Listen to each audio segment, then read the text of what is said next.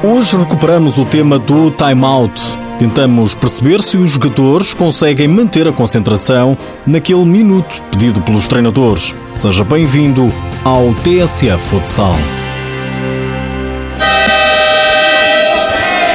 Temos que saber sentir.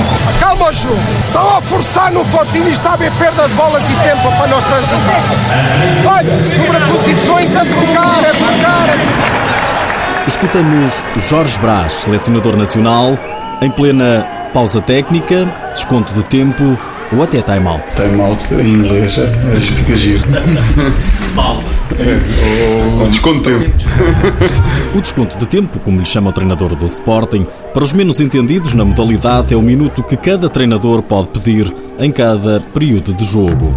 Agora, a questão que queremos perceber aqui é Será que com tanto barulho, tanta emoção, tanta adrenalina, por vezes cansados, os jogadores conseguem captar, assimilar tudo que um treinador tem para dizer naquele minuto? Sinceramente, se quer que lhe diga, eh, a maior parte não capta.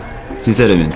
É a opinião do treinador adjunto do Sporting, Paulo Luís. Mas já não é um minuto. Um minuto é no cronómetro o tempo deles chegarem, o tempo deles acalmarem, porque entretanto ainda há dois jogadores a falarem um com o outro. Prestarem atenção, estamos aqui a falar de 20, 30 segundos, ou seja, é um tempo muito reduzido. Era interessante haver um estudo para tentar perceber se aquela informação que é dada ao jogador, se depois é realmente executada como nós pretendemos. Para o Sporting, o assunto parece merecer um estudo aprofundado. Ora, e o Benfica? Vamos lá saber o que pensa desta questão o treinador João Pinto. A adrenalina é sempre enorme nessas situações.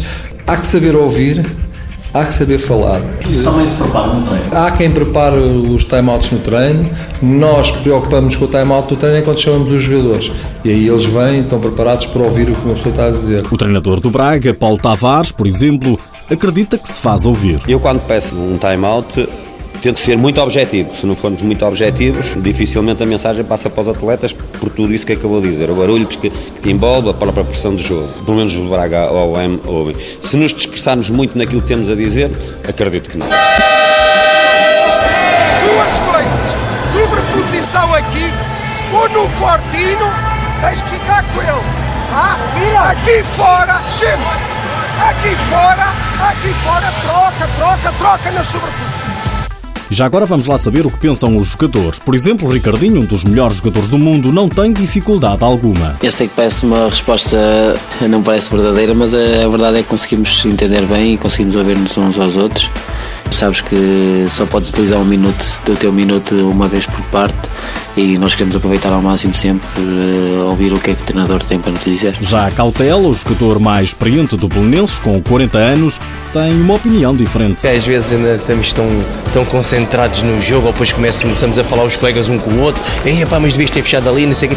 Nem sempre se consegue ouvir tudo o que o treinador quer passar. Podem até nem conseguir ouvir, mas o treinador do Benfica diz que o time-out também serve para outras situações.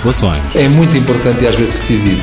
Estamos bem no jogo, estamos a fazer tudo o que é correto, mas estamos numa fase crítica do jogo, em que o adversário está a ganhar alguma preponderância porque nós estamos aqui a nível físico, vamos dar aqui uma pausa. É aquelas situações em que o time-out é mesmo em desespero, é, estamos mesmo encostados às cordas, vamos lá embora, estamos no time-out a ver se a gente consegue ir para cima dos...